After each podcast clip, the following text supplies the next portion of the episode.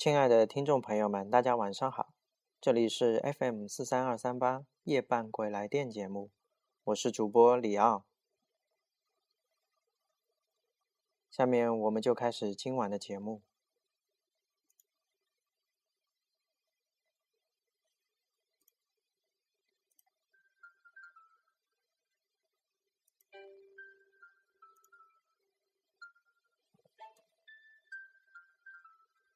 惊魂夜之无路可逃。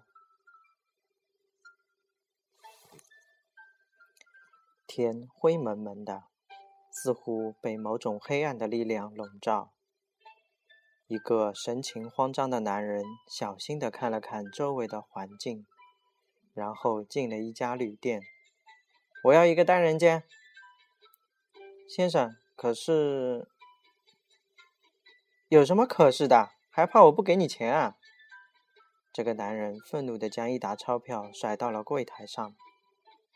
服务员见状，连忙给他开了一个单间。这个男人真奇怪，三个人住店只开一个单人间，怎么住啊？这个男人叫做核桃，是一个游手好闲的人。不过最近他发了一笔横财。在一个偏远的寺庙抢了两尊玉佛，只是在抢劫的过程中不小心杀了两个和尚。人为财死，鸟为食亡，出家人也太看不开了。既然跳出红尘，何必为了人间的福财丧命呢？回到城里，把这两件宝贝卖了，一辈子享受不完。核桃悠然地吸了口烟。烟草的香味让他感到无边的惬意，渐渐的睡着了。咚，咚，咚，半夜发神经呢！核桃被吵醒了，哪来的声音啊？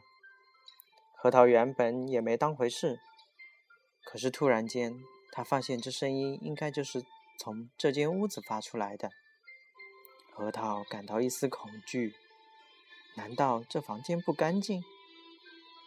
突然间，核桃怔住了，因为他看见在墙壁上出现了两个人的影子，盘膝而坐，宽大的衣服在微微摆动，手里一下下的敲着。天哪！核桃的神经一下子到了崩溃的边缘。他们敲的是木鱼。核桃发疯似的逃了旅店。难道遇见鬼了？核桃使劲的摇了摇头。难道刚才的是幻觉？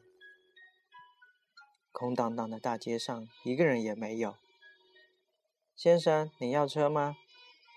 一辆出租车停了下来。核桃犹豫了一下。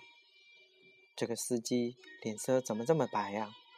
大半夜的还戴了一副墨镜。不管怎么样，还是先离开这吧。大哥啊，你旁边的两个大师一看就是很得道高僧嘛，有种超出尘世的感觉。司机无意间的说了一句：“什么？你说我身边有两个和尚？”核桃惊恐的问道。司机诧异的笑了笑：“哈，难道你这两位大师不是跟你一起的吗？”空旷的街道传来一声惨叫，核桃吓得魂飞魄散，难道是冤魂缠身？跑出了一段距离，核桃气喘吁吁靠在一棵大树旁。忽然间，手机响了，核桃吓了一跳，微微颤颤的拿出手机，是一条短信，只有简短的几个字：“迷途知返，回头是岸。”核桃将手机重重的摔在地上：“有本事给老子出来！”核桃疯狂的咒骂，只是引来了几个路人远远的围观。经过炼狱式的旅程，核桃终于回到了家里。几天过去了，奇怪的事情再也没有发生。也许一切都只是幻觉而已。有了钱之后，核桃在市中心买了一栋豪宅，日子过得蛮滋润的。只不过最近他感到头有时会隐隐作痛，呼吸还有些困难，而且这种症状在不断有恶化的趋势。跑了几家医院都查不出任何原因。吃了几片安眠药之后，核桃终于睡着了。咚，咚，咚，咚，飘忽诡异的声音再次响起，似乎充满了房间的每一个角落。核桃猛然惊醒，这声音他再熟悉不过了，慈航普渡的木鱼声，如今却成了地狱的召唤。核桃蜷缩在床角，死亡的气息仿佛近在咫尺。突然间，他的目光停在了墙壁上的一面镜子，他清楚地看到镜子里的自己正在被一个和尚死死地掐住咽喉，另一个和尚正拿着一把斧头。从自己的头上落下来，求生的本能让核桃用尽最后一丝力气逃了出来。眼前的环境有些陌生，在一个路灯下，核桃停了下来。也许这唯一的一点亮光，才能让他感到一点安全。难道是自己在梦游？核桃用力地拽了拽自己的头发，突然间。他看见自己周围的地上竟然有几个血脚印，你们不要过来，不要过来！我知道错了。核桃跪在地上苦苦的哀求。忽然间，地面上多了几个字：“迷途知返，回头是岸。”核桃神情恍惚，被一种无形的力量所牵引。当他清醒过来的时候，他诧异的发现自己。